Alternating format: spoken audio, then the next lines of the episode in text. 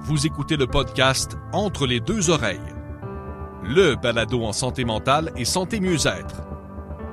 Une présentation de Relief, un organisme qui vient en aide aux personnes avec un trouble anxieux, dépressif ou bipolaire et leurs proches. Relief, le chemin de la santé mentale. Voici vos animateurs. Ils sont tous les deux des visages de la santé mentale et les deux principaux collaborateurs du blog Entre les deux oreilles. Martin Binette et Lydia Mignot.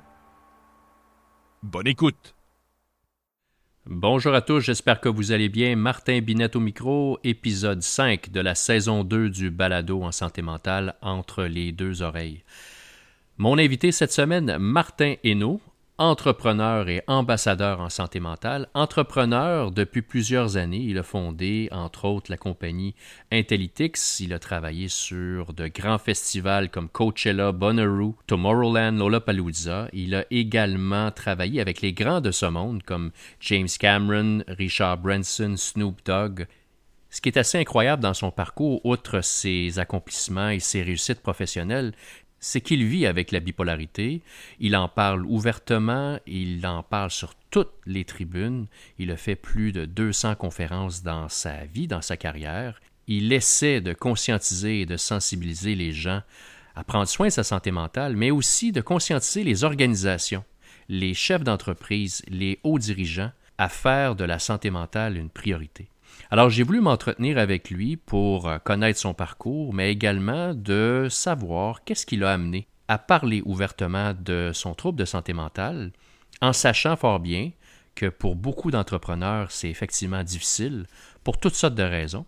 Alors, il a bien voulu nous parler de son parcours, de ses enjeux, mais également de l'importance de parler de santé mentale, de changer la donne dans les organisations, dans les entreprises, mais aussi dans la société. Donc j'espère que vous allez apprécier cette belle entrevue. Donc tout de suite après la pause, je reçois l'entrepreneur et président du conseil d'administration de Relief, un organisme qui vient en aide aux personnes vivant avec l'anxiété, la dépression et la bipolarité, Martin Hainaut. Bonjour Martin, comment ça va? Ça va bien toi? Ça va très bien. Je te dirais qu'avec tout ce qui se passe dans notre grand monde, euh, on tient le coup on tient le coup, c'est l'hiver, mais en même temps, ben, on, met un pied devant l'autre puis on prend une journée à la fois, hein, comme on dit. Effectivement, surtout en ce moment, avec les nouvelles, euh, disons que faut pas faut pas trop prendre ce temps à regarder les nouvelles parce que ça peut devenir très, très prenant. Par même temps, certainement une pensée pour tous les Ukrainiens qui vivent de quoi d'assez catastrophique, mais pas assez extrêmement catastrophique en ce moment. Tout à fait. Écoute, Martin, je veux premièrement te remercier d'avoir accepté l'invitation. Euh, on, se connaît depuis, euh, depuis quelques années. Je voulais t'avoir dans, sur mon podcast depuis plusieurs semaines. Puis merci d'avoir accepté euh, l'invitation. J'apprécie beaucoup. Ça fait plaisir. Martin, moi, je me rappelle la première fois que je t'ai vu. Et ça fait, ça fait quelques années, peut-être trois, quatre ans. Tu étais sur un stage et je te connaissais de nom, je te connaissais de réputation, mais c'était la première fois que j'entendais ton histoire tu étais, éloquent dans ce que tu racontais par rapport à tout le parcours avec la maladie mentale. Tu vis avec la bipolarité. Euh, tu en as parlé durant cet événement-là de façon euh, complètement ouverte, transparente, mais en même temps, tu parlais de, tes, euh, de ton parcours professionnel qui est quand même aussi très intéressant, puis je te dirais même très éloquent. Tu as travaillé dans des grands festivals, Lollapalooza, tu as travaillé avec des, grands, des grandes personnalités, Steve Wozniak, Richard Branson et beaucoup d'autres personnes. Puis je me suis dit, comment tu as réussi à conjuguer la maladie mentale et d'une certaine façon, une, grande réussite professionnelle, ça a vraiment dû être très tough. Oui, je pense qu'à la base, être entrepreneur, ça veut dire d'être différent. Euh, je dis souvent que c'est souvent les misfits dans la société qui, qui deviennent entrepreneurs parce que c'est ceux qui ne s'identifient pas nécessairement à autre chose puis qui ont besoin de créer leur propre réalité pour moi, je pense que c'est ça qui m'a sauvé d'une certaine façon. Euh, c'est de créer ma propre réalité comme entrepreneur dans les entreprises et dans les équipes avec qui j'étais et non celle qui m'était imposée. Mais c'est clair que quand je regarde euh, il y a 15 ans ou même il y a 10 ans, certains des comportements que j'ai pu avoir ou des façons de faire, mais c'était beaucoup, beaucoup, beaucoup affecté par ma santé mentale, maladie mentale mais je ne le comprenais pas assez bien et, j'étais incapable de, comprendre comment c'était lié avec le reste. Donc, sincèrement, j'ai fait beaucoup, beaucoup d'erreurs que je regrette dans ces années-là. J'en fais encore aujourd'hui, mais au moins, je pense que j'en suis plus conscient quand j'en fais. Euh, puis c'est là que, malheureusement, le, tabou de l'entrepreneuriat, c'est à quel point qu'on pousse les gens vers le burn-out, autant les entrepreneurs eux-mêmes que les équipes.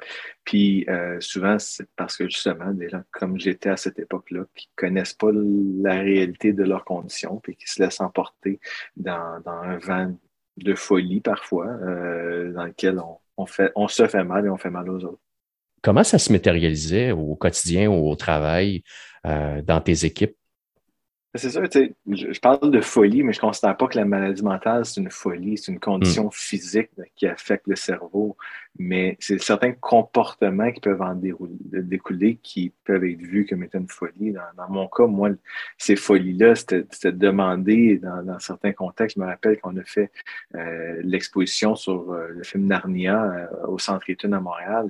On a rentré littéralement plusieurs camions de 53 pieds remplis d'ours polaires, de centaures et autres à travers les marches d'urgence du centre Eaton. Euh, mais juste de penser que ce genre de, choses-là est faisable, ou même quand j'ai parti euh, Intellitex et qu'on travaillait dans, les plus grands festivals au monde à installer du, euh, contrôle d'accès euh, avec des puces RFID. À l'époque, aucun téléphone ne supportait ça, et personne ne connaissait ça en 2009. Ben, ça prend un, côté un peu fou de se convaincre continuellement que l'impossible est possible. Puis sincèrement, ça prend beaucoup d'ego et beaucoup de narcissisme pour se convaincre et convaincre les gens autour de nous que ce qui est considéré impossible est réellement possible. Puis c'est là que quand on réalise tout le mal que ça peut avoir, que ce qu'on pensait être notre super pouvoir devient en fait une super faiblesse, mais on est capable de développer un nouveau super pouvoir dans lequel on continue d'avoir une folie qui nous amène ailleurs, mais en, ayant respect sur ses propres limites, ses propres capacités, puis de, de, de, nos, de nos équipes autour de nous. À quel moment tu as réalisé là, something's wrong. Il y a quelque chose qui ne marche pas. J'ai besoin d'aide. Il y a un moment dans ta vie, j'imagine, où tu as frappé un mur et tu as fait une prise de conscience? Oui et non. J'ai pas, euh, pas beaucoup de monde. Tu sais, pense à toi qui, qui parle justement du décès de Robin Williams comme étant le moment. Moi, j'ai pas vraiment eu ce moment-là d'un coup. J'ai eu des grosses claques d'en face qui m'ont amené tranquillement à, mieux comprendre ce que je vivais. Mais la réalité, c'est à travers mon implication avec Relief, qui fait mhm. presque 13 ans que je suis impliqué avec l'organisation, euh, que j'ai tranquillement été capable de m'éduquer pour comprendre ce qui se passait. Euh, pendant longtemps, j'ai visité les urgences, puis on, on me parlait que j'avais peut-être des problèmes cardiaques, des problèmes pulmonaires, des problèmes physiques quelconques, parce qu'ils comprenaient pas ce que j'avais. Personne ne me parlait de bipolarité ou de maladie mentale, crise de panique. Donc, euh, je perdais la vision, je m'évanouissais, je perdais mon bras et tout, mais c'est que je frappais des murs fréquemment, certainement, mais ces murs-là m'amenaient pas vraiment une réalisation sur la maladie mentale, la santé mentale. C'est vraiment à travers les années, à force de lire, à force d'écouter, à force de, creuser là-dessus, force d'être mentoré par Jean-Rémy Provost, que je connais bien, directeur général de Relief, euh, que j'ai commencé à comprendre ce qui se passait réellement. Donc, ça, a été plus une accumulation euh, de choses qui ont fait que j'ai pris connaissance de ça plus qu'un moment précis. Qu'est-ce que tu dirais à un entrepreneur qui t'écoute en ce moment, là, qui, s'identifie à ce que tu dis, qui même se voit dans ce que tu racontes, qu'est-ce que tu lui dis? Parce que tu me parlais d'un processus qui a été relativement long, donc une prise de conscience, plusieurs claques d'en face. Qu'est-ce que tu dirais à cet entrepreneur-là pour éviter ce, long chemin de croix? Là? La première chose que je dis, puis ça, je pense que c'est la, base même du programme Relief à faire que, tu as participé à bâtir euh, activement, que tu connais bien, euh, mais euh, c'est de dire que c'est un avantage compétitif de comprendre sa santé mentale et celle des gens autour de nous. Euh, c'est pas une faiblesse, c'est vraiment une force. Euh, mm. Pour moi, si j'avais su à quel point c'était plus rentable pour moi personnellement et mes entreprises de mieux comprendre la santé mentale, autant la mienne que celle de mes équipes, j'aurais étudié là-dedans il y a très longtemps. Donc, c'est vraiment pas négatif d'en parler. Puis la réalité aujourd'hui, sincèrement, j'en parle avec beaucoup, beaucoup d'entrepreneurs. Puis pas mal sûr qu'il y a plus d'entrepreneurs qui ont des enjeux significatifs de santé mentale que d'entrepreneurs qui n'en ont pas. Parce que de vivre la pression du cash flow quotidiennement, pression des investisseurs, pression des banques, pression des livrables, sincèrement, tu peux pas faire autre chose que d'en arracher. Je parlais justement à Nicolas Routier, que tu connais très bien, entrepreneur, euh, plusieurs startups euh, derrière la cravate, puis il me disait les gens ne comprennent pas certains éléments d'une réalité d'un entrepreneur. Un entrepreneur qui se part un projet, qui a besoin de financement, tu ne peux pas parler de santé mentale. Tu ne peux pas parler à ta banque que tu as un problème d'anxiété, que tu es bipolaire, que, que, que, tu as fait une dépression ou que tu fais une dépression parce que tu vas perdre ton financement. C'est la réalité. Est-ce que tu penses qu'il y a besoin, qu'on a besoin de changer toute cette culture autour de, de l'obligation d'être carrément, pratiquement sain d'esprit, je vais utiliser le terme, pour pouvoir réaliser ses rêves et d'avoir le financement requis? Mais je pense que c'est pas juste une question de santé mentale, c'est que les, banques et les investisseurs voient dans, dans leur évaluation des risques que chaque personne sur Terre qui, qui prête de l'argent d'une quelconque façon doit être un super ou une super-héros qui a aucun enjeu, jamais, qui n'a pas de problème avec sa famille, qui n'a pas de problème avec ses enfants, pas de problème avec ses parents, pas de problème avec rien, que la vie mm. est idéale comme on voit à télé. Euh, puis quand que ça déroge de ça, s'ils en entendent parler, ils considèrent que c'est un flag majeur. Ce qui est réellement stupide, parce que la réalité, c'est que plus tu caches les choses-là, plus que tu as des chances, ça t'explose en pleine face. Il y a une prise de conscience qui commence à arriver. Tu sais, je regarde même la BDC qui, fait, qui, qui en parle de plus en plus. Je regarde plusieurs banques qui commencent à en parler. Que c'est pas négatif. Pour, moi, c'est santé mentale ne devrait pas être une excuse en termes de financement. Tu sais, tu peux pas dire à ta banque euh, nécessairement euh, désolé, euh, je, je, je ferai pas ma fin d'année puis je vais être en défaut du gouvernement fédéral parce que je vais pas bien. Euh, c'est la logique malheureusement et la loi doit prendre préséance. Mais de l'autre côté, de dire à la banque, écoute, en ce moment, ça va pas très bien. On a frappé tous ces murs-là. On a décidé de prendre quelques semaines de repos pour être capable de revenir et d'être créatif et fonctionnel et, d'amener une nouvelle philosophie qui va nous amener à, se transformer. Ben, sincèrement, euh, c'est stupide si une banque dit à ça, non, euh, je veux plus te financer parce que ça montre une résilience, ça montre une compréhension et, tout. Mais c'est sûr que c'est pas toutes les banques qui ont ce, ce, ce ouverture d'esprit-là, mais les grands financiers de ce monde voient de plus en plus que le bien-être des gens explique beaucoup plus les succès mhm. des entreprises que l'argent. Parlons-en des entreprises. Qu'est-ce qu'une entreprise peut faire ou qu'est-ce qu'elle doit faire pour justement s'assurer que leurs employés, leurs cadres, que les membres de leur direction suivent toute une ligne directrice en matière de santé mentale? Puis une autre question en parallèle, c'est-tu la responsabilité des organisations de s'occuper de la santé mentale de leurs employés? Mais pour moi, c'est là souvent on pense à ça, on pense à envoyer des gens aux ressources humaines ou, mm. d'avoir des psychologues et des médecins euh, au travail qui s'occupent des employés. Pour moi, je, je, distancie ça personnellement de ce que je pense devrait être la santé mentale au travail, qui est de dire que l'environnement de travail devrait viser à avoir des travailleurs les plus créatifs, imaginatifs et productifs possibles et un humain réussit à être créatif, productif et imaginatif quand il est reposé, heureux et bien, euh, et qui ne vit pas de racisme, ne vit pas de sexisme, ne vit pas d'intolérance quelconque. Donc, un employeur devrait viser, dans un monde capitaliste, à rentabiliser le plus d'investissements. Puis pour y arriver, doivent absolument s'occuper du bien-être de leurs employés. Ça ne veut pas dire qu'ils doivent être des psychologues, des psychiatres au travail. Ça veut dire qu'ils ont une responsabilité de changer les règles stupides, que ce soit en cas de décès, que ce soit en cas d'invalidité, de, de, manquer des jours de travail ou autre, de, la, de manque de flexibilité pour les jeunes parents, choses comme ça. C'est là qu'il y a vraiment un rôle à jouer.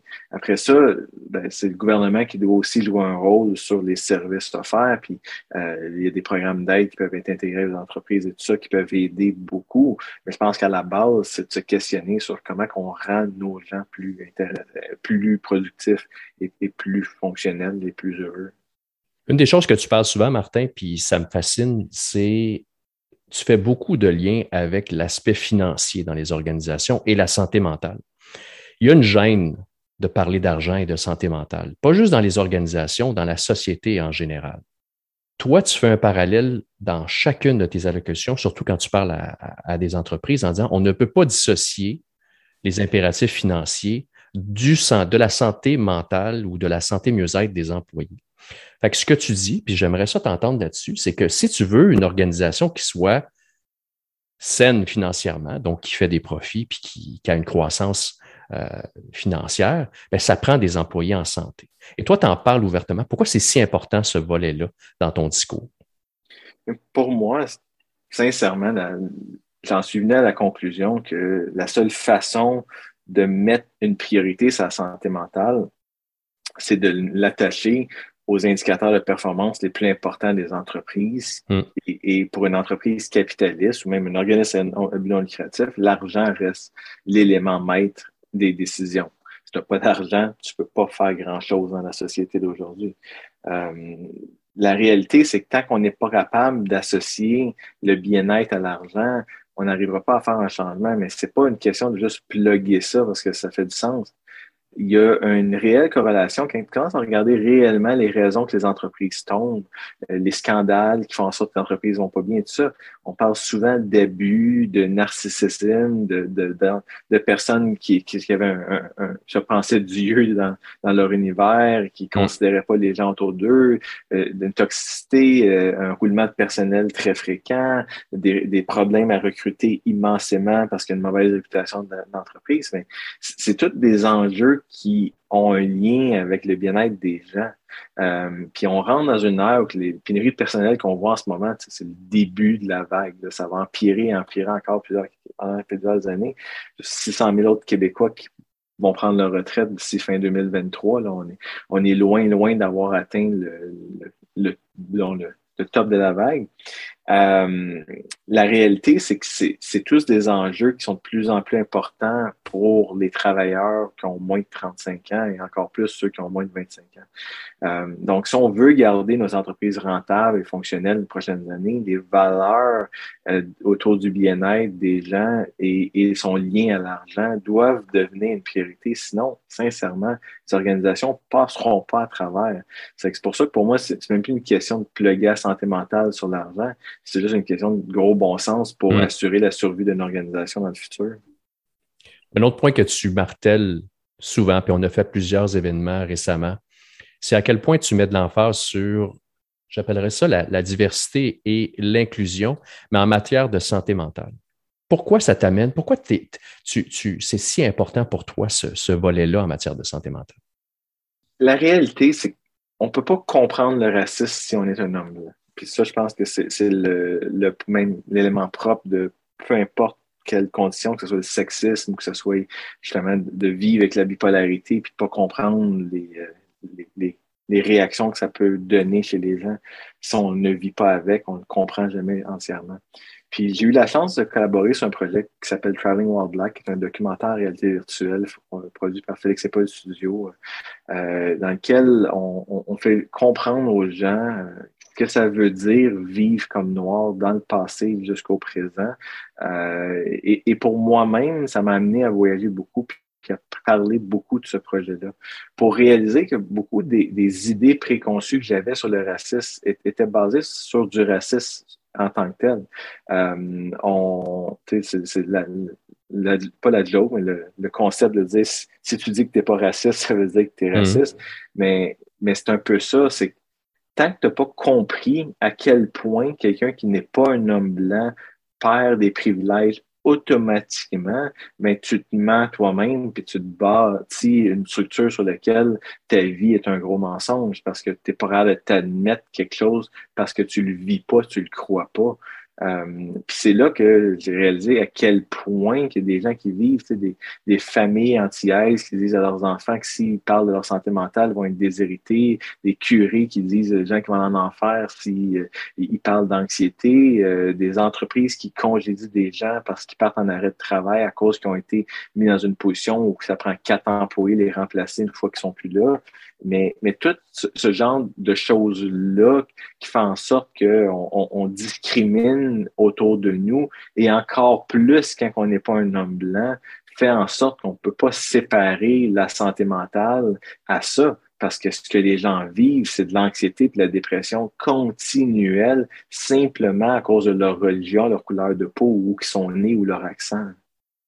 On ne peut pas passer à côté du fait que tu es président du conseil d'administration de Relief. Tu l'es depuis maintenant 13 ans. Qu'est-ce qui t'a amené à vouloir vraiment t'impliquer avec une organisation comme Relief? Et qu'est-ce qui t'a amené à devenir président du CA de Relief? En fait, je suis sur le CA depuis près de 13 ans et je suis président depuis environ 7 ans euh, du conseil d'administration. C'est Guy Latraverse qui était président du conseil d'administration avant moi. Euh, et c'est Guy qui m'a un jour invité euh, de façon assez claire en disant que le prochain conseil d'administration et la semaine prochaine était maintenant dessus. Donc, c'était mon, mon introduction à, à, la santé mentale et à Relief, qui s'appelait Revive à l'époque c'est clair qu'il y avait des éléments dans l'histoire de vie de Guy euh, qui vivait avec la bipolarité. Un pas que je, ne savais pas moi-même que je vivais avec la bipolarité, euh, qui m'intéressait et qui m'intriguait. Euh, je cherchais désespérément une guérison à ce que je vivais, aux crises de panique quotidiennes, aux palpitations cardiaques et, tout ce qui peut venir avec. Et euh, tranquillement, à mesure que j'ai été intégré sur le conseil d'administration de Revive, ben, j'ai relief maintenant, euh, j'ai découvert que la guérison partait de moi-même avec l'accompagnement d'experts et que c'était pas les experts qui allaient me guérir, peu importe ce que je faisais, c'est que je devais travailler avec eux à aller mieux et que c'était plus une notion de guérir, c'est une question de vivre avec les reliefs qui viennent avec la santé mentale. Donc, dans, dans cette optique-là, ben, tranquillement, ben, c'est passé de ah, mais Guy pense que je devrais être là-dessus. Guy m'a aidé dans le passé, je le respecte beaucoup. C'est une légende dans le milieu événementiel au Québec. Certainement que je vais faire ça. Ah, oh my God, ben c'est, c'est moi et c'est ma vie et c'est, c'est la réponse qui, que je cherchais depuis longtemps. Et 13 ans maintenant avec l'organisation, comme, les comme le temps passe vite. Effectivement, c'est dur à croire. En terminant, Martin, il faut absolument que je te, je te pose la question. Tu es quelqu'un de très innovateur, Comment vois-tu la santé mentale dans 10 ans? C'est quoi les innovations qui te viennent en tête euh, quand tu penses à la santé mentale et comment on va aborder la santé mentale dans 10 ans? Est-ce qu'on va l'avoir à portée de main? Est-ce que les avancées technologiques qu'on voit vont vraiment apporter un nouvel angle par rapport au rétablissement en santé mentale? Que j'espère vraiment, c'est qu'on ne fasse pas la même stupidité en santé mentale qu'on fait avec l'environnement depuis longtemps, de se mettre la tête dans le sable et peu importe ce qui explose sur Terre, de continuer à se dire que ça va être correct. Mm. Euh, on a le même genre de constat en santé mentale. Il y a des, beaucoup de rapports qui estiment qu'en 2041, dans 20 ans, on va être rendu à 2500 milliards de dépenses par année pour, pour la société canadienne en santé mentale. En ce moment, on est à près de 50-60 milliards par année. Euh, l'économie canadienne au complet aujourd'hui devrait être 2000 milliards par année.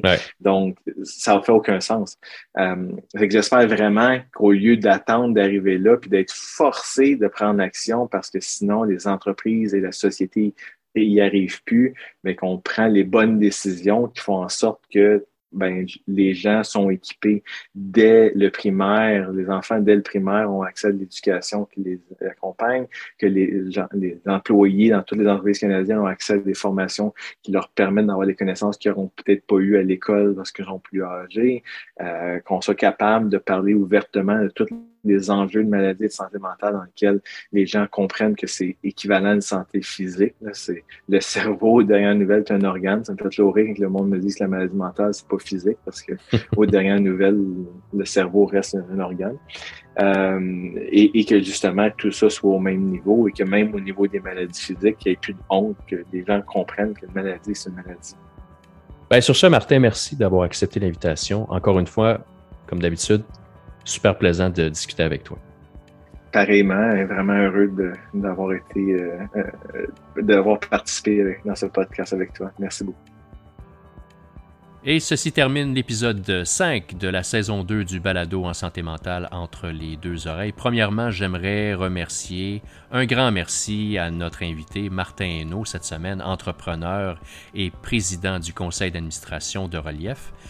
J'espère que vous avez apprécié l'entrevue. Si c'est le cas, on vous invite à la partager sur les réseaux sociaux. On vous invite à la commenter, à nous poser des questions. Il nous fera un plaisir de vous répondre.